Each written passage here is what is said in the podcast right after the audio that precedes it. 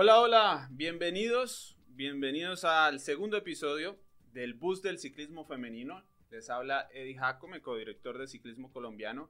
Bienvenidos especialmente a nuestros seguidores de Facebook, que creo nos están viendo ya. Por favor, me confirman ahí en el chat eh, si nos están viendo. Estamos probando también no solo estar con YouTube, donde ya nos estaban esperando, donde nos estaban regañando por los cinco minutos de tardanza, lo cual me parece muy bien. Y también un saludo para eh, quienes nos escuchan en Spotify, que serán unos pocos y esperamos que de a poco también eh, sean cada vez más.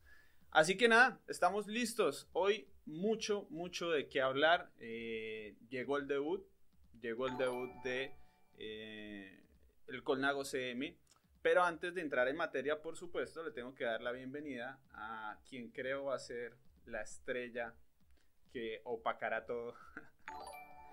Natalia, por favor, bienvenida para que entremos ya, porque la gente está que se habla. Dios mío, ¿qué pasó con el equipo? están empezando a salir letreros por la frente. Sí, sí, sí, sí. Ya tenemos resultados de la carrera de ayer. Están fresquitos porque se llegó el debut, pero antes de empezar, siempre me gusta que en el chat todos los que ya se conectan nos digan cómo está eh, el audio, principalmente, cómo escucharon a Natalia eh, y cómo está en general todo para poder entrar en materia. Un saludo a Matthew Taylor, a Carlos Medina, a Uriel. Eh, me dicen que está muy bien, Jason Navarrete. Y en el chat vamos a prestarle mucha atención porque si esto es un stream podcast con el perdón de quienes nos escuchan en diferido, en repetición, pues la idea es también que eh, las personas que están en vivo nos hagan preguntas y, de esa forma también hagamos, eh, creo yo, el programa entre todos. Entonces, Natalia, exhibición de Van Vleuten y un resultado muy interesante para analizar del Colnago CM. Entonces estaba diciendo que sí, no, o sea, Van Vleuten básicamente ya sale del bus y dice, no hay con quién, ¿no? Está, está, está bastante intratable, pero pues no, la carrera hoy estuvo buenísima. O sea, esto es básicamente para la gente que empezó a seguir ciclismo femenino. Digamos que esta carrera básicamente da una, entrada a lo que es seguir el ciclismo femenino. Normalmente las listas de, de participación se confirman como una hora antes de empezar. A veces no es claro si va a haber transmisión por televisión o no, y entonces termina uno como con 10 diferentes hashtags para poder seguir la carrera en Twitter. Eh, sino las, la información viene de los buenos samaritanos que estén por ahí siguiendo la carrera o cuando el que esté manejando la cuenta de Twitter de la carrera tenga tiempo de poner información. Entonces, esto es vivir el ciclismo femenino, seguir el ciclismo femenino básicamente como era antes de que empezaran las transmisiones de imágenes el año, el año pasado. Entonces, eh, viendo la cantidad de ciclistas top que estaban inscritas, nosotros sabíamos y habíamos dicho hace la semana pasada que iba a ser una prueba dura para el Colnago y básicamente la carrera, estas carreras las tenían que usar ellas para medirse el nivel, ¿no? O sea, para saber dónde estaban en términos o referente al, al, a las pues a las ciclistas del top top top, porque pues ya obviamente ya con eso digamos que uno puede usar esa información y pues medir a ver en cómo toca mejorar y cómo toca cambiar. Si había muchas expectativas de la gente diciendo, no, pero ¿dónde están el Colnago? ¿Dónde están? Porque hubo, pues, habían en la carretera, había gente que estaba poniendo videos en Twitter y entonces obviamente uno ahí sacándose el ojo buscando la camiseta blanca con el short negro, ¿no? Mirando a ver dónde estaban. Y cuando la carrera se explotó, pues, digamos que ellas no estuvieron ahí en la, en la jugada. Y entonces esperando, no, pero de pronto van a conectar, pero no es que muy difícil, es muy difícil, es muy difícil porque es que ellas el fogueo que tenían antes de llegar allá era pues casi, casi nulo, o sea, muy, muy, muy poquito. Entonces llegar a pretender que es que van a estar ahí en la pomada o en la jugada en la primera carrera cuando están lo mejor del ciclismo femenino, o sea, está el World Tour femenino ahí compitiendo, es como mucho. O sea, digamos que la, la expectativa con esto era medir el nivel y ver qué tanto iban a aguantar la candela que les iban a poner. Vamos, Vamos a repasar lo que tiene que ver con la clasificación de la clásica de hoy, porque en la clásica de ayer el Colnago, al igual que otros muchos equipos, no pudieron participar por un problema con las pruebas para el COVID-19. Entonces nos vamos a enfocar en este debut en la clásica de hoy, que venció Annemiek van Vleuten con un ataque a 60 de meta. Ya vamos a hablar un poco sobre esto. Elisa Longo Borgini, segundo lugar. Y eh, esta italiana no me suena, lo cual es normal porque no soy un especialista en ciclismo femenino, eh, pero ya Natalia nos contará si a ella le suena un poco más. Con Falonieri, con Falonieri, María. Y después de, de ese podio, entonces vamos a buscar a las corredoras colombianas y encontramos en un de entrada yo me animo, eh, ya lo estábamos hablando un poquito porque la verdad esto acaba de salir con Natalia, de que esto es un gran resultado de Erika Botero, un gran resultado en la posición 34 a 11 minutos 49. Y si seguimos buscando, encontramos a la campeona, múltiple campeona del mundo de patinaje, Carolina Upegui, que no es sub-23, es ya una corredora élite, en el puesto 51 a 15 minutos y un segundo. Si seguimos bajando, vamos, eh, encontramos a una venezolana, Jocelyn Brea, creo que son dos hermanas que corren allí en España, si no estoy mal. Ya después haremos la tarea con estas corredoras venezolanas. Y el resto del equipo, Catalina Gómez, eh, Daniela Giraldo, la otra venezolana, la otra Brea Abreu, Danieli, la hermana, Catherine Montoya, y Daniela Tortuga en Did Not Finish, que es eh, que no terminaron la prueba, al igual que la gran cantidad, porque ustedes pueden ver, terminaron apenas 82 corredoras, ese fue el corte a 15 minutos 10. Entonces, Erika Botero, quien fuera la mejor representación de la selección colombiana, incluyendo hombres, las superestrellas y mujeres en el Mundial de Innsbruck, cuando fue top 15 en la prueba de ruta, pues aquí demuestra que eh, no se arruga, como diríamos, que tiene, que tiene la calidad para ir de Colombia a Europa a enfrentar lo mejor del mundo con su juventud, con su tremenda juventud y de verdad seguir demostrando, lo cual a mí me parece, este resultado de Erika a mí me parece muy bueno, considerando todo lo que sucedió, lo duro que fue esta clásica y considerando que estamos hablando de lo más difícil en cuanto a rivales, ¿no? En cuanto a rivales y también el, el, recorrido hoy estuvo bravo. Estuvo, bravo la cantidad de, Perdón. esos muros estuvieron, sí, estuvieron tesos. Perdón, Natalia, es del 7 de enero del 2000, para estar claros, que tenía, tenía la duda. 7 de enero del 2000. Fecha de nacimiento. 20 años, ¿no? 20 años. 20 años. 20 añitos.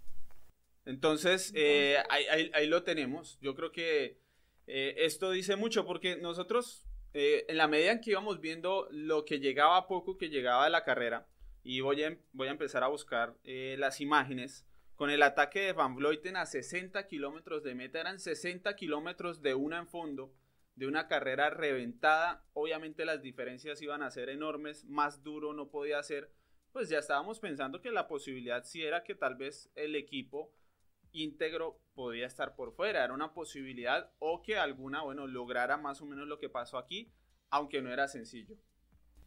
Yo sé que Van Vleuten es una durito, pero aquí toca darle algo de crédito también a Elisa Longoborghini porque ella fue la que sacudió ese árbol, ¿no? Ella fue la que arrancó primero y ya después como que Van Vleuten vio que atrás estaban como durmiendo, como que le estaban dando mucha cuerda, entonces ahí sí ella decidió, no, pues me toca irme a perseguirla porque ya entonces no, no podemos esperar. Entonces después de que Van Vleuten decidió irse al, pues a, a cazarla. Salió Anna van der Breggen del Bols Dorfman y enseguida Amanda Spratt, que es del mismo equipo de, Van Vleuten, a rueda, ¿no? O como, ah, bueno, nos fuimos, aquí me voy yo, feliz, ¿no? O sea, básicamente lléveme a las otras. Entonces, sí, ya después se consolidó la, la fuga como tal con Elisa Longoborghini y con, con Van Vleuten. Una cosa que me pareció chistosa fue que hacia el final, Longoborghini tuvo una se, le pinchó la, la llanta, ¿no? entonces la tuvieron que cambiar. Van Vleuten la esperó y como a los cinco minutos la estaba atacando, Entonces yo decía, más o menos la esperó para atacarla, ¿no? Como, no, no, un momento. Sí, aquí... A ti, pero, pero, pero, pero a lo bien es que yo te ataco, no es que te voy a dejar porque te pinchaste, no, no, ven, yo te espero y te ataco. en, en pantalla ya tenemos el paso por el Tirpú, creo que se llama el premio montaña, esta es Elisa Longo Borgini, esto es un video del Twitter de Miquel Ilundain, eh, espero estar diciéndolo bien. el premio como el MVP, o sea, el mejor jugador de hoy, porque este man salvó el día con el cubrimiento que nos dio con los videos y pues informando lo que venía y todo. Entonces, sí, no, se, lleva el premio. Sí, aquí vemos el ataque de Van Vleuten, una subida típica de esa región del norte, muy cerca al País Vasco. Más o menos en esta zona se corre la Itzulia, la vuelta al País Vasco, y son muros, muros con máximas del, del 20, del 18%. Y la verdad que cuando la, la corredora más fuerte en este estilo de, de ciclismo femenino ataca a 60 de meta, sin importar lo que suceda de ahí en más, pues eh, ese, es, otro estilo de ciclismo, la verdad, y, lo hace mucho más difícil. Sí, no, es que acá lo, lo, bueno es que las que normalmente rompen y prenden la carrera casi a la mitad de la distancia, normalmente son las favoritas. Entonces, si eso de que, ah, digamos, espera uno ver a los favoritos en acción como en los últimos 15, 20 kilómetros o algo así, es más bien poco visto en carreras femeninas uno ve a las favoritas atacando cuando, pues de lejos, ¿no? A lo, a lo lejos tratando de hacer esa selección y que queden únicamente ellas en la, en la punta, que es una dinámica diferente pues, a lo que uno ve con las carreras masculinas y obviamente hay todo un contexto y razones por las cuales esas, o sea, por las cuales esa dinámica es así con las carreras femeninas. Uno puede hablar que de pronto las distancias más cortas y otros, pues más, digamos, las como ellas corren, pues es diferente a lo que uno ve en las carreras masculinas, que son como más de más kilómetros, y el estilo de correras, digamos que se ha modificado últimamente a, a cambiar eh, dinámicas. Entonces, cosas como esas escapadas épicas y demás, pues ya digamos que no es algo que uno vea mucho últimamente, y esas no son tan raras en el ciclismo femenino. Bien, empezamos a revisar el chat. Eh, saludos a Gabriela García, a Diego Zavala que dice lo importante es que hayan podido terminar todas con salud y de a poco subirán en experiencia. Compartimos, creo que lo compartimos. Jason Navarrete dice que es un excelente resultado para el Colnago. Sebastián Rojas dice que Erika es una crack, la sigo desde el Mundial, es en el que ella fue la mejor, el mejor puesto de toda la federación, haciendo un quinto puesto en el Mundial. No, no fue quinta, fue top 15, no me acuerdo si fue puesto 11, puesto 12 en 2018 siendo eh, juvenil, junior. Se dan leña de lo lindo, sí. En efecto, son muy agresivas, es muy, muy combativo este ciclismo eh, femenino. Yo creo que esa es una diferencia muy marcada, ¿no? Es importante analizar aquí, Natalia, cuántas corredoras sub-23 pueden estar adelante de Erika Botero, ¿no? Yo creo que eso sería bien, bien interesante. Sí, no, no, toca mirarlo, toca mirarlo. Y eso era una de las cosas, digamos que esa es una de las vainas que tenía en mis apuntes para hoy de la carrera de ayer. Bueno. La que prendió la fiesta ayer fue hecho una sub-23. Aquí según la fabulosa opción de Pro Cycling Stats, para dejar ver la, edad, vamos a contarlas. Eh, Bálsamo, Elisa Bálsamo, la cuarta, tiene 22 años, llevamos una. Eh, Bill, Jade Bill, 20 años, 2. Fisher Black, 3. Eh, esta de 18 años, Bass, de apellido Bass, 4. Harvey, 21 años, 5. Y Sanardi, 6. A ver, seguimos bajando. Bright, 7. Bugard, 8. 8. Erika Botero sería la novena de la categoría sub-23. Creo que está bien. Que está, no, está, pues está bien, es que esto era una calibración. Aquí pues vamos a mirar a ver cómo están respecto al resto, ¿no? Entonces, no, está bien, está bien. Yo realmente no, o sea, aquí llegar a decir, ah, pero no sé, como salir a dar palo o algo así, no, no, no, realmente para el solo hecho de que hayan podido arrancar hoy ya era ganancia con todo el drama de ayer. Entonces, no, todo es ganancia, en serio. Todo lo que hagan es eso es ganancia porque así, digamos, y así no esté reflejado en las, en las tablas finales con los resultados y demás, es importantísimo para los procesos de ellas y lo que están, pues, lo que están aprendiendo. Entonces, eso no, llegar a decir que no, no fue que hicieron, no, o con ese, con el, con el tonito triunfalista de que eso no fueron, fue hacer nada, no, sí, todo lo que están haciendo tiene absolutamente todo el valor posible, son de los procesos y ahí, digamos, esto es una oportunidad única que les sirve muchísimo a ellas, pues para que se midan con el top élite mundial. Entonces, no, bien, bien, bien. Bueno, acabo de hacer correcciones con el audio de Natalia, así que eh, me cuentan ahí si, si ya se, se, arregló. Bien importante, podemos avanzar a bueno, nos queda la carrera del domingo. Yo creo que no cambian mucho las cosas. Eh, no creo que tengamos grandes declaraciones todavía de, las corredoras. Es todo muy, muy tentativo todavía, apenas una primera, una primera carrera. El domingo está Durango, Durango, más o menos lo mismo, ¿no? Eh, creo que no, hmm. no cambia tanto. Es más o menos lo mismo. La diferencia es que viene Paula Patiño, que ella sí se maneja con otras expectativas porque eh, ya es corredora del Movistar Team, ya hizo un gran, una gran temporada, creo yo. El... Sí, la temporada de ella el año pasado estuvo bien, estuvo sólida, estuvo sólida. Entonces, digamos que en ella sí esperaría uno ver. Pero es que ¿sabe cuál es el problema con esto? Que el parón que, que hubo con lo, del, con lo de la berraca pandemia y que no han podido no lo de la concentrada y entrenar y que están todavía volviendo a tomar forma en esto de la competencia. Entonces, digamos que eso le, le revuelve un poquito ¿no? las, las aguas ahí cuando, cuando pues uno esperaría ver, no, porque ya el año pasado digamos que fue como el, el periodo de, de, ajuste de ella, entonces uno se, sí esperaría verla siguiendo en esa trayectoria hacia arriba que tenía. Pero pues nos toca esperar, nos toca esperar a ver, porque yo leyendo los reportes de varios equipos y de las mismas ciclistas que, que han puesto, entonces hay algunas como que en un momento y a los, ¿no? así de la nada de pronto se les fueron todas las energías, entonces como que la embarraron con lo de la hidratación y la comida y demás. Entonces digamos que no está, digamos esa jerarquía que uno ve que se va formando antes eh, cuando pues, empezaban, empezaban las carreras eh, en la primavera y demás, entonces uno veía más o menos quiénes estaban más fuertes y como que se iba arreglando esa baraja. Eso no lo tenemos tan claro ahora porque otra vez están empezando a competir y hay unas a las que el parón parece haberles dado más duro que, que a otras. Entonces, pues toca mirar, ¿no? Toca mirar. Perfecto, ahí, ahí está. En otra, en otra, como con otra regla, que a las niñas, a las del Colnago CM, pero pues tampoco, tampoco, ¿no? No, sí, tampoco no es que vamos a esperar victoria o mano a mano con, con Van Vleuten o algo así, porque esta carrera también tiene media montaña. También, digamos, esperaríamos eh, más o menos la misma dinámica de lo que hemos tenido estos días, porque estas mujeres eh, van en busca de la victoria siempre. Eh, yo no creo que Van Vleuten tenga ganas de dejar de ganar, así que va, va, más, o menos por lo mismo. Aquí pueden ver ustedes las favoritas en pantalla de la Durango Durango, que es la clásica de este domingo, donde además del Colnago estará Paula Patiño, donde tampoco tendremos transmisión de televisión y será todo Twitter que a propósito ustedes tienen en pantalla eh, las redes sociales para que sigan, sigan esa información más minuto a minuto de lo que va sucediendo.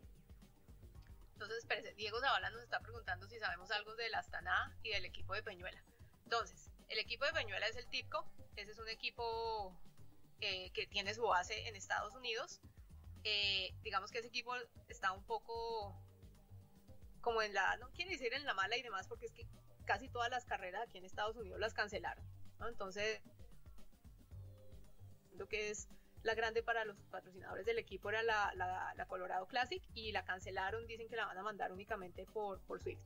Yo no sé bien cómo sea el calendario que ellas tengan en, en Europa, porque la razón, y la razón es esta, es que todo ahorita es incierto y las cosas están fluyendo mucho, o evidencia de eso fue el relajo que se armó ayer con la carrera y con los 10 equipos que, que se bajaron y el CCC Leaf que, que, se bajó automáticamente. Entonces yo no sé bien cómo sea el calendario de carreras con ellas. El Astana no tengo ni idea dónde estén porque ellos, digamos, el equipo no ha, no ha mostrado carreras, pues no, no, ha mostrado la lista de carreras en las que quiere, en las que quiere competir. Entonces... Sabemos, toca mirar, sabemos que... Está difícil, está difícil porque es que... Dígale. No, sabemos que Diana Peñuela y Liliana viajaron en, el mismo vuelo con todos los ciclistas.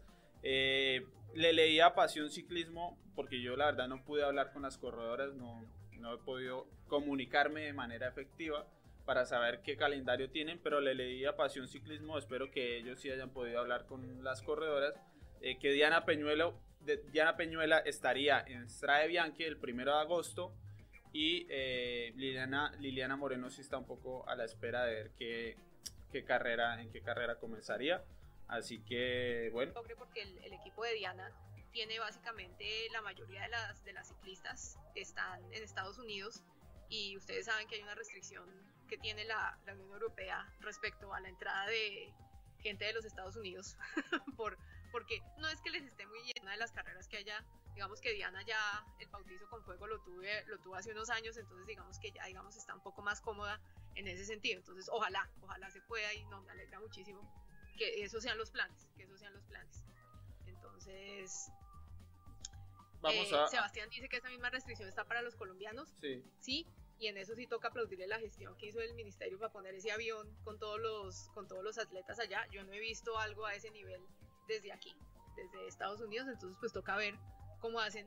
Para eso digamos que a este a ese nivel aquí es más los equipos y los mismos ciclistas los que tienen que manejar y cuadrar su vaina, pero no hay una hay como una cosa organizada donde armen un grupo ellos todos y los pongan a viajar juntos y demás. Entonces aquí cada uno está como resolviendo las cosas por su lado, cada equipo tiene que hacer su gestión por su lado, entonces por eso le agrega otra capa de incertidumbre que afortunadamente los ciclistas colombianos no, no tuvieron que lidiar y sí les dieron una manito con eso. Sí, no está sencillo, la verdad. Es bien, bien difícil. Eh, así que, bueno, yo creo que con ellas vamos a esperar. Yo creo que si viajaron hay una buena posibilidad de que corran, por supuesto. Y las, las que sí no viajaron, y por quienes nos preguntan aquí en, en, el chat de YouTube, es eh, las corredoras del el Colombia Tierra Atletas, el equipo eh, del Ministerio del Deporte, quien se anunció y de hecho yo creo que la cancelación, porque yo vi, vi una entrevista faltando cinco días hablando de la posible gira, del viaje y demás, y parece que la cancelación fue muy, muy a última hora.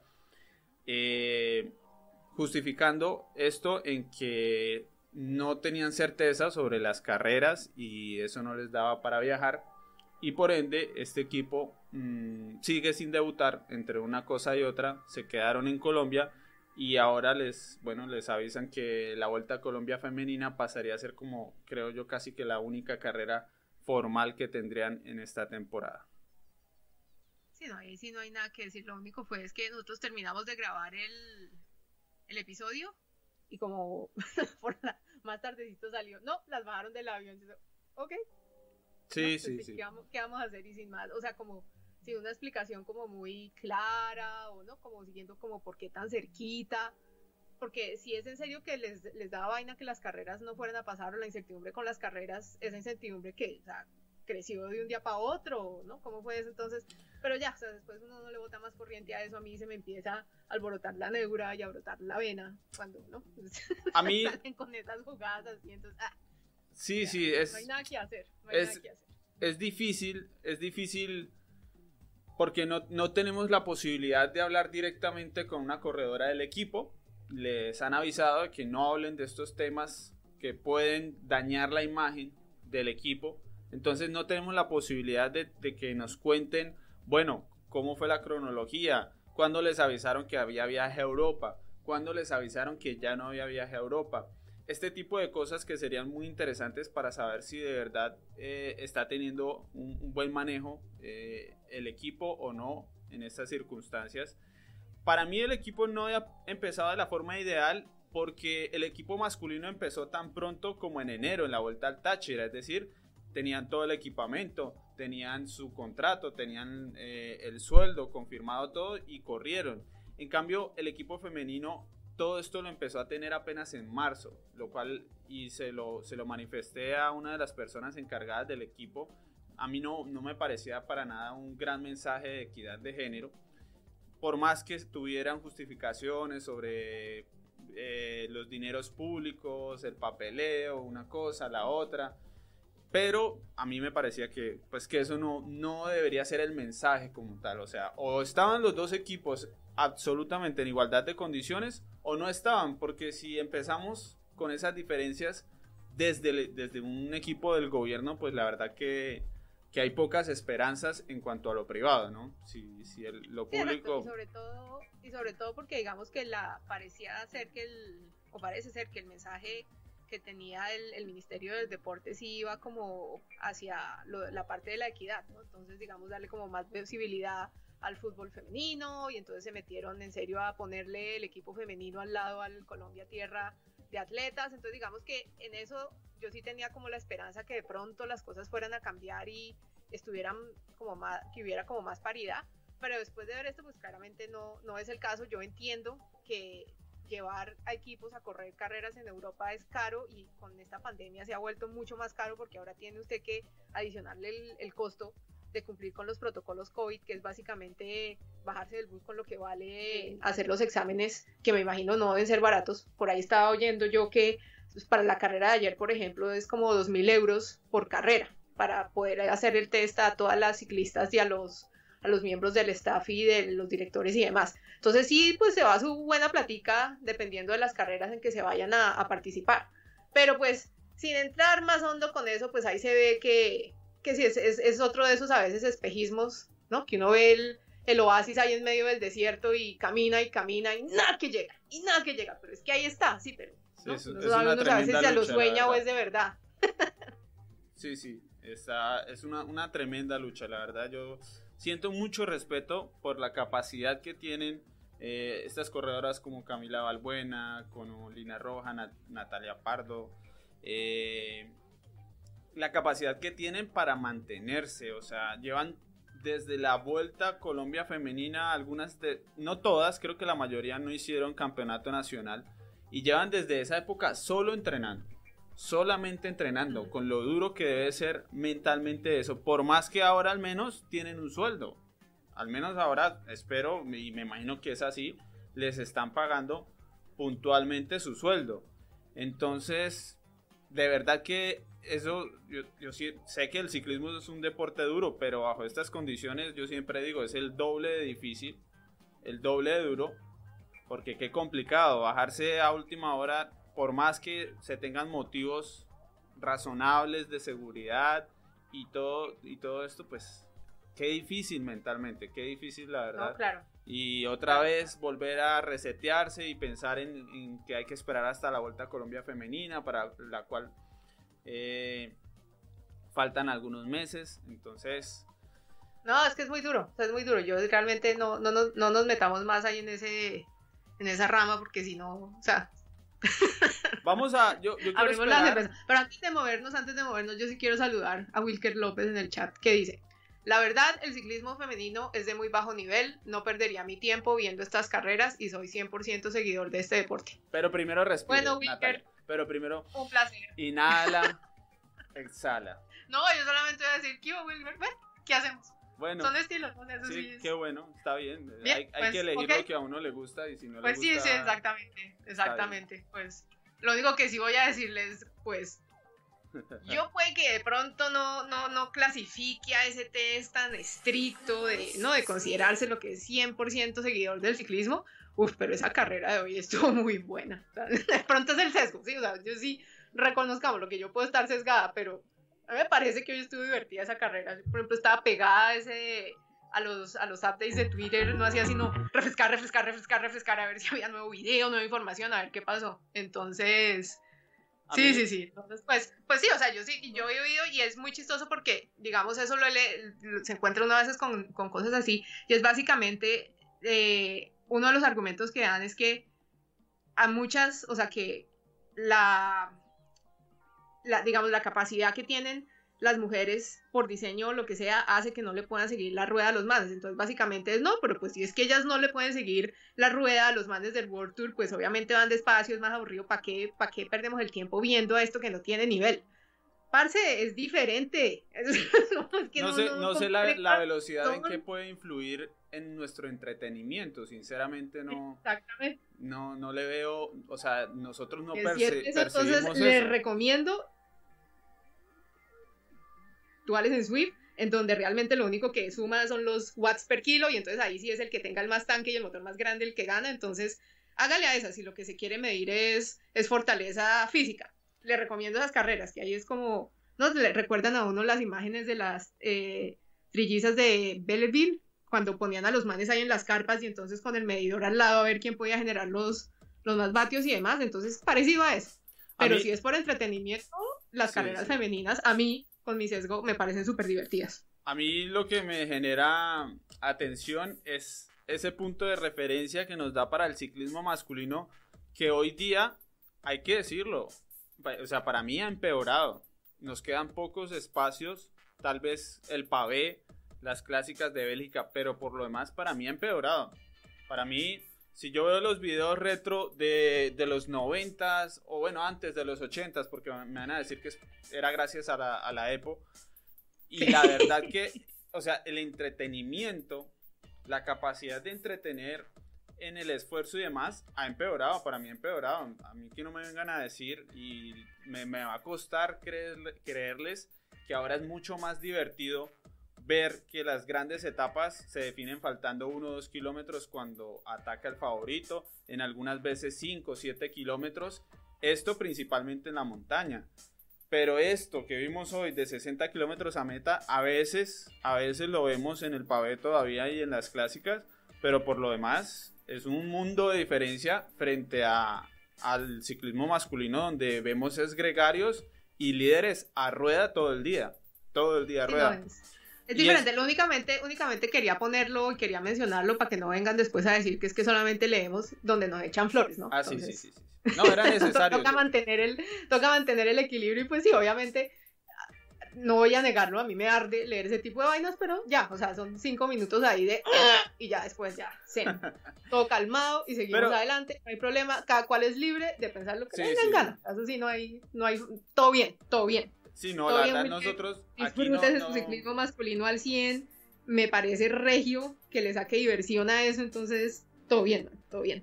Sí, no Gracias por pasar a saludar. convencer, ¿no? nuestra idea no es convencer, nuestra idea es, vean, esto existe, eh, entre todos queremos aquí aprender un tanto, eh, lo básico al menos, empezar a seguirlo.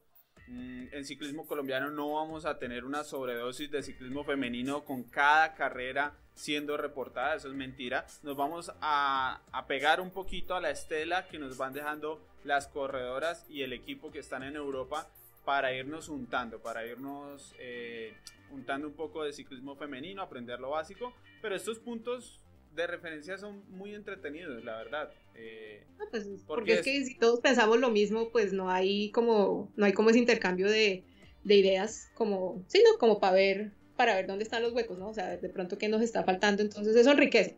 Eso enriquece. Desde, que, desde que lo pongan decentes, no, por favor, nada de vulgaridades, todo bien. O sea, con el respeto y demás ahí nos, nos damos palo, pero sí, o sea, no, no, todo bien. Y lo, de lo, de los estilos es, es, muy, es muy bueno porque después ya va a venir el ciclismo masculino y vamos a llegar al debate de siempre de que por qué ahora se corre tan a rueda, por qué se corre tan a rueda, entonces nos, nos van a decir que no se puede, que hay menos dopaje, que hay más control, etcétera, etcétera. Y es bueno tener esta referencia. No es el mismo ciclismo, las condiciones son un tanto diferentes, pero al menos sabemos que existe, que todavía existe cierta épica donde los líderes de verdad van y sufren por horas sobre la bicicleta en primera persona para llevarse una victoria. Así que eso sí me parece a mí eh, muy agradable. Y para, para cerrar nuestro programa, que hoy no irá tan tan largo, podemos hablar un poquito, Natalia, ayer. de lo que sucedió ayer. No, me hagas colgar sin hablar de lo de ayer. Parece que hice la tarea, hice la tarea, me fui a investigar qué fue lo que pasó leyendo cuánta vaina se me atravesaba del tema. No, no, no, no, a ver. Esto es como cuando el profesor, o sea, llega uno con la tarea hecha y está esperando a que el profesor pregunte, bueno, si hicieron la tarea hoy y se levantando la mano, pregúnteme a mí, pregúnteme a mí. A ver. Por, favor. porque ayer recibimos un baño de, de, realidad cuando vimos que el equipo colombiano no, tuvo, no pudo tomar la partida y que no solo fueron ellas, sino que muchos equipos, muchos equipos no pudieron tomar la partida por falta de eh, protocolo. Hasta ahí llegamos. La, avanzada la... tiene Natalia. Exacto. Entonces, bueno, yo me puse a hacer la tarea y esto es, tengan en cuenta que estos protocolos de COVID y demás es una situación con la cual las carreras van a tener que, que lidiar en lo que viene. Masculinas y femeninas, eso va a ser todo para, para, por igual, ¿no? Entonces, bueno, entonces todo empezó porque aparentemente hubo un cruce de mensajes sin mala pero pésima comunicación entre la, entre la UCI y los organizadores de la, de la carrera. Entonces la UCI como en el 9 de junio publicó unos protocolos de, de COVID eh, que no era claro al principio si eso aplicaba para todas las carreras o dependiendo del nivel. Entonces resulta que esos, esos protocolos iniciales básicamente dijeron, bueno, esto va a aplicar únicamente para las carreras del top. Entonces el, el World Tour femenino y el World Tour masculino que le cambiaron el nombre, ya ni me acuerdo cómo es que, cómo es que se llama. No, todavía es World Tour. Todavía es World Tour. Bueno, entonces publicaron y dijeron, para esas pruebas, entonces este es el protocolo. Y luego en julio 16, finalmente informal y formalmente, entonces publicaron lo que fueron los protocolos para todo el resto de carreras, incluyendo las punto .1, que son la que es el nivel de carreras que se corrieron ayer y el que se corrieron hoy. Esto es julio 16, donde se mandaron con los protocolos y demás. Antes de eso, los organizadores, digamos, tenían una, unos requisitos respecto a, a las pruebas de, de, COVID y demás que los equipos tenían que presentar, pero no tenían la ventana de tiempo requerida. Con estos protocolos, tres días de el problema, tres días de vigencia. Entonces el problema de eso es que sí, algunos de esos equipos chiquitos pues se habían hecho las pruebas, pero no se las habían hecho, no estaban dentro de esa vigencia y por eso a varios los bajaron, los bajaron del bus. Entonces es un relajo de comunicación entre los organizadores, los equipos y la, y la, y la UCI todo digamos que empezó a calentarse cuando en la noche anterior de Cyclist Alliance, que es como la unión que representa a las ciclistas, ciclistas ¿no? femeninas del, del, pues, pelotón en general, y entonces ellas publicaron un, un, comunicado diciendo que ellas no veían que la organización de, la, de Navarra estaba cumpliendo con el protocolo COVID establecido por la UCI. Ojo que este protocolo COVID establecido por la UCI tenía como menos de una semana de ser formalizado y demás, ¿no? Entonces ellas dijeron, mire. Les tocó entrenar todo. Exactamente, exactamente. Les, les, tocó entrenar todo y encimita, ¿no? Entonces, el problema con eso es que, digamos que, bueno, ellas empezaron a hacer el empuje en las, las ciclistas que están asociadas a la de Cyclist Alliance, casi todas pertenecen a los equipos top. Entonces, son los equipos que tienen recursos, que tienen su eh, doctor de equipo, y no, o sea, digamos que pueden, pueden eh, costearse lo de los los test y demás requerimientos que se quieran, digamos, están más en la jugada en cuanto a qué está pasando con las regulaciones, porque pues tienen más recursos para estar parando bolas y además están en ese, en ese, en ese lupo, en ese ciclo de, información. Entonces ellas sacaron su comunicado diciendo que no, mire, uno, no nos han hecho una, o sea, no, no, no, están, no hay nada que hable del riesgo que hay en la zona por el, por el, por el COVID. Dos, no hay seguridad de que todas las ciclistas que van a estar participando tengan el, la prueba de COVID, el, el, PCR, con las vigencias que deben ser, y no, pues no nos parece. Después de eso sale el CSLIF y dice, no, pues nosotras no nos, nos, bajamos, ¿no? En la mañana de ese mismo día, como tres horas antes de que empezara la carrera, ¿no? Pues viendo que como que no se están cumpliendo con los protocolos, nosotros más bien dejamos así y no vamos. Entonces, digamos que uno entiende ese lado del, de la historia porque pues sí, ellas están, no, pues un momento, aquí nosotros no nos vamos a exponer o todas tienen, o todas las que están corriendo salen con el test y miramos a ver cómo están los, los protocolos, o pues no salimos. Entonces el CSLIF sí una dijo, no, nosotros a esto no le hacemos porque pues no, no vemos las garantías. Eh, la UCI como que no estaba presionando mucho, no, o sea, empezaron a presionar a la UCI como que no tuvieron respuesta de que la UCI en serio estaba tratando de presionar a los organizadores para que cumplieran. Todo el relajo fue que en 15 minutos salimos de tener al Colnago arrancando, el Colnago no arrancó. Sí, sí. Entonces sí fue un bajón así moral tenaz cuando pusieron la lista de los equipos que finalmente habían eh, cumplido con la presentación de los resultados y en esa lista pues no estaba el, el CONAC. Entonces eso fue una, digamos, una cruzada ahí de información porque están estrenando el protocolo de COVID y les, o sea, en una semana decirle a los equipos pequeños es como, oh, la carrera que hay en una semana, por favor ve y no, mira, estos son los, requisitos que tú tienes que tener, veías la magia de, conseguir los resultados que necesitamos para dejarte salir. Entonces, después de que pasó todo y ya, digamos, se, bajó un poquito el, el, tierrero, hubo un comunicado de uno de los equipos pequeños en donde básicamente está diciendo, mire, aquí los que nos vamos a fregar somos nosotros, los de los equipos pequeños, porque nosotros no tenemos el músculo de poder invertir en tantas, o sea, todo lo que se necesita para poder cumplir con ese protocolo COVID para las carreras. O sea, si uno está pensando en un presupuesto adicional como de 2.000 euros por carrera, para poder cumplir con las con los test de COVID, pues es una cosa es una cosa difícil. Entonces ahí básicamente está diciendo no hay, o sea, digamos en términos de la financiación de eso no hay esa plata en el en el en el pelotón femenino. El,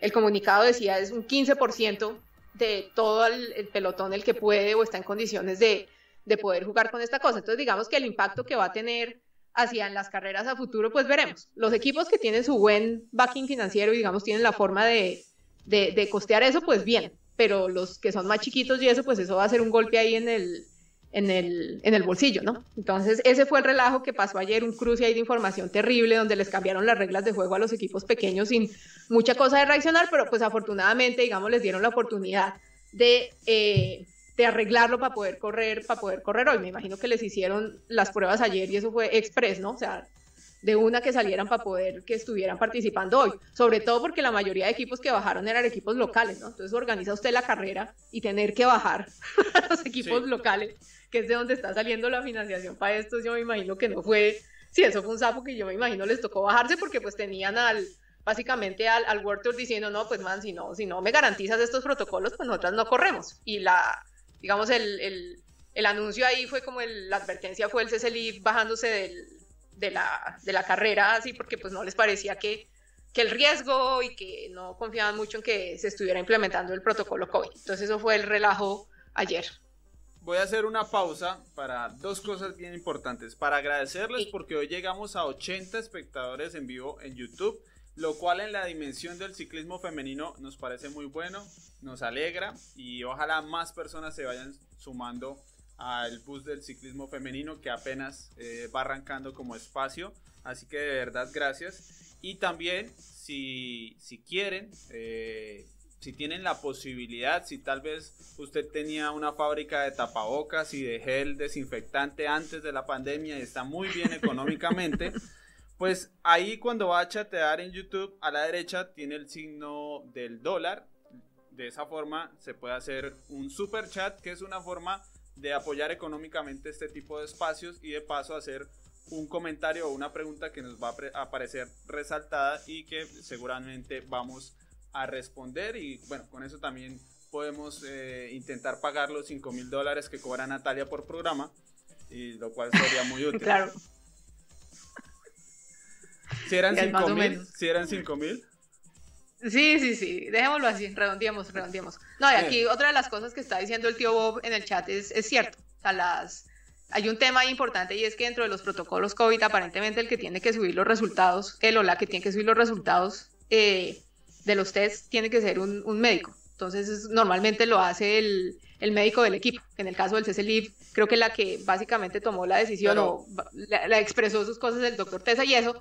Hay muchos equipos femeninos que aunque tienen el, que son categoría UCI, que están registrados en esa categoría esa que cubre desde el top top hasta no los equipos pues locales y eso, ellos no tienen pues acceso a un, a un doctor. Entonces, son esas diferencias que esta pandemia lo único que va a hacer es marcarlas más de lo que ya son en términos de recursos y demás. Entonces, es solamente como para que tengan eso en, en, la cabeza cuando, estos, cuando este tipo de cosas pasa, porque pues ahí se ve claramente que hay un gap muy, muy, muy grande en términos de recursos. Cuando uno mira pues los equipos top y los que están, digamos, más hacia abajito en, las, en la clasificación de la, de la UCI. Entonces, Yo espero que podamos tener en uno de los próximos programas, tal vez el que viene, el tercer episodio, a, alguno de, del staff del Colnago y que de paso nos cuenten sobre, sobre los pormenores de esta situación que sabemos va a ser, o sea, va a ser una constante durante la temporada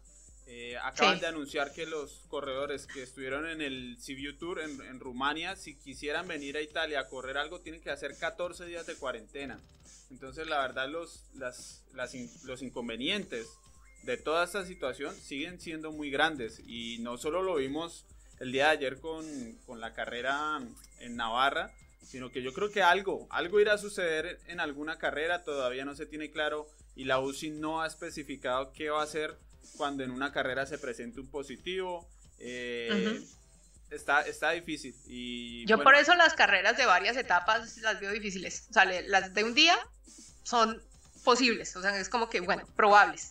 Se puede, pero es que las de varias etapas y sobre todo cuando van de diferentes sitios a, sí, de, de pueblo en pueblo, eso va a estar, sí, esa, digamos que eso va a estar difícil ahí. Sí, yo creo como lograrla hasta el final. Nadie, tiene, nadie tiene certeza de, de cómo va a funcionar. La UCI tiene unos protocolos, pero bueno, ya vemos que la, la aplicación no está tan fácil. Así que, eh, bien, bien, bien interesante eh, esta situación. Muchas gracias a los que nos están dejando su opinión, a Helman Cantor, de verdad gracias, a los que en Facebook se animaron a sumarse también. Y bueno, yo creo que no sé qué, qué se nos queda por ahora, eh, Natalia. Ya dijimos que el domingo tenemos otra clásica muy similar. el Durango Durango y la Durango Durango es, es otra carrera que, digamos, ellas son familiares con esa carrera. Entonces, vamos, vamos a ver, pero pues ya es más o menos lo que se vio hoy, ¿no? esperen bastante explosividad. Leña. Y, sí, leña. el leñero. vamos a decir, vamos a ver. Ah, es, es, entretenido ver estas carreras viendo cómo está volando Van Vleuten para empezar a hacer el conteo desde cuándo fue que empezó a atacar, ¿no? En los mundiales fue como a 100 kilómetros de meta. Hoy se mandó faltando 60. Vamos a ver en, en, la Durango Durango cuando, cuando, ¿no? Cuando, cuando decide, bueno, vámonos, ¿no? ¿Hasta cuándo, hasta cuándo hay carrera, sí? Sí, ya calenté, vámonos. Toca mirar. A mí me agrada que, que, ella corra con respeto a sus rivales y por ende las deje cuando ella sienta que las tiene que dejar. Que no juegue y que sea muy directa, a mí eso me No, no, no, y es, que, y es que mire que hoy, por ejemplo, las del Trek, cuando el Insa Longoborghini salió, eh, le pusieron como la carta ahí de, bueno, alguien tiene que venir a perseguirme. No, o sea, es como diciendo, bueno, me dejan ir o me persiguen. Y al ver que como que nadie estaba haciendo el gasto de irse a perseguir, entonces Van Vleuten dijo, no, pues me voy yo, porque pues si no, no me voy a poner a esperar a que me hagan la tarea, ¿no? Entonces pues me tocó irme a mí con ella.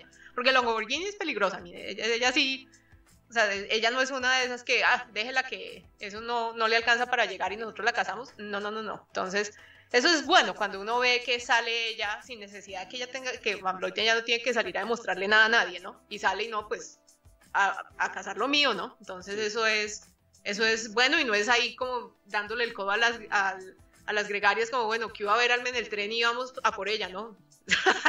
Eso es en primera persona. Amanda, Amanda, exactamente, teniendo a Amanda Spratt y a Lucy Kennedy que suben bien, entonces está bien, está bien, está bien. Entonces tengo una pregunta, me preguntan si es, si, si, si yo soy periodista. No, no, no, no, no, no, por favor, no se van a confundir.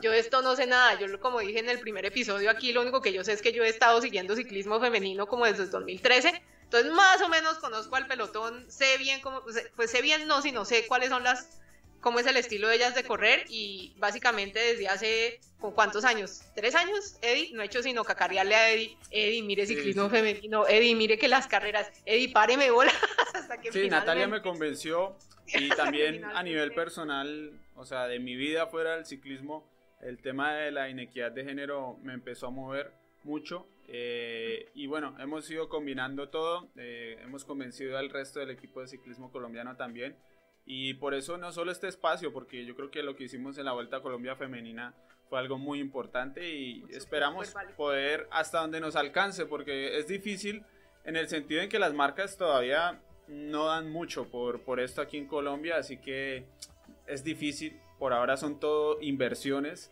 y lo seguiremos haciendo hasta donde, hasta donde sea posible. Y bueno, con los que se sumen, será suficiente también, con que podamos implantar ahí una semillita en, algunos espectadores. O sea, con esto sabemos nosotros que no nos vamos a volver virales, ¿no? Esa no es la, no. es la idea. Pero sí me parece, no, sí nos parece importante tener un espacio para visibilizar más esa parte del, del ciclismo, que es otra vez, para seguir repitiendo, disco rayado, súper entretenida, muy divertida de, de, seguir y sobre todo porque tenemos un equipo colombiano que se atrevió a dar ese salto y de ir a medirse allá con las duras. Entonces, eso estaba pasando un poco de agache, entonces digamos, por eso es que decidimos abrir este espacio para hacerle ruido, porque hay que reconocer esa valentía y hay que aplaudir ese esfuerzo que ellas y todo el equipo alrededor de ellas está poniendo para poder empezar a abrir ese senderito y empezar a posicionar al ciclismo femenino colombiano a nivel mundial. Y eso va a ser un proceso que va a tomar tiempo, pero toca visibilizar, aplaudir y dar alaridos cuando tenemos al primer equipo colombiano haciendo y abriendo el camino. Entonces, esa es la idea de esto. O sea, esto no va a pasar de agache. No, no, no, no, no. Y por eso estamos acá. Sí, con toda la informalidad y falta de profesionalismo que me caracterizan. y ya. La verdad, el bus todavía no es marca Colnago.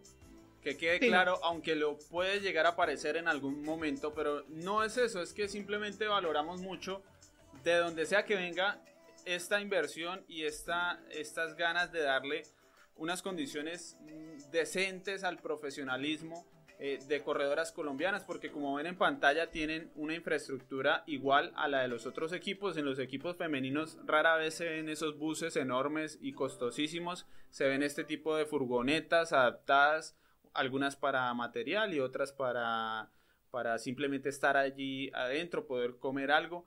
Eh, tienen bicicletas Colnago tope de gama, tienen uniformes, tienen cascos, tienen por supuesto sueldos, tienen seguridad social, tienen muchas cosas que de verdad se valoran y valoramos porque hemos visto las penurias que pasan. Exactamente. Entonces es, es más por eso, a todos muy bienvenidos, bien puedan subirse al bus cuando quieran, bajarse también cuando quieran. Nosotros seguimos haciendo la ruta y le paramos al que nos saque la mano, ¿no? O sea, eso aquí no, así nos den palo, lo leemos, lo reconocemos, le agradecemos y seguimos. Obviamente, negra se pasa, pero todo bien. esa, es la, esa, es la, idea, esa es la idea, de empezar entre todos a construir como esa afición que apoye a las mujeres que decidan medírsele a ser ciclistas profesionales. Eso es todo. Aquí, Natalia, ya ahora sí para, para cerrar, eh, ya estamos llegando a seis minutos de completar una hora de programa, que es más o menos lo que buscaremos siempre que haya tema suficiente que por qué Natalia no sale en pantalla, eso es una decisión de Natalia, pero yo creo que si llegamos a unas mil personas en vivo algún día puede ser. Sí, yo creo que a mí me motiva, me motiva así. Bueno, pongámoslo, pongámoslo, mil, pongamos el tope. Quedó fácil para que nunca salga, ¿no? Pero bueno. sí. Sí, sí, quedó muy fácil para que nunca salga, porque sinceramente, salvo algún día que Carapaz iba de líder, y el día de Bernal rara vez hemos pasado a mil personas en vivo, así que bueno, nos aseguramos. No, pero eso lo que toca es meterle un ejército de los famosos bots, ¿no? y ya. No, aquí todo es orgánico. Aquí, por favor, respeto que todo lo de ciclismo colombiano es. no, no, por eso, no, pero yo digo, o sea, si quieren ver la foto, no es sino que pongan una, un, ejército ahí de bots y, y, sale. No, realmente, o sea, lo de, lo de poner la cara y, de, y demás es, es una tara mía y ahí sí tenganme paciencia porque en algún momento se me tiene que quitar, pero sí, sí, es que como formación en medios, yo no sé cómo hablarle a una cámara. Entonces, me van, sí, o sea, eso de verla ahí moviéndole las manos y no sabiendo a dónde mira y... Después la convencemos, después la convencemos. Es más por respeto por la audiencia que yo no me dejo poner en cámara, es eso. Muy bien, muy bien. Yo creo que ahora sí, hemos abarcado lo necesario hoy, hemos hecho la tarea de hablar del resultado del Colnago CM. De verdad, para cerrar una vez más, gracias a ustedes y gracias a Natalia, nos esperamos eh, nos vemos, perdón, el próximo viernes. Yo creo que nos estamos quedando más o menos con este día y este horario. Natalia. Bueno, creo que la, perdí al final. Ah, bueno, ya. De la despedida. No, no, no, no. Está, está, todo bien. Creí que ya eran las últimas, ya eran las últimas palabras y se cerró el, el asunto. Entonces, si pueden, háganle a la Durango Durango en Twitter. Yo sé, no es, no es lo ideal, pero con todo y eso, uno se las goza. Entonces, ojalá puedan seguir. El estilo de hace 10, 15 años, que era todo así, todo por Twitter, así que... Exactamente. ya veremos en el tercer episodio de este Stream Podcast qué sucedió en Durango, Durango.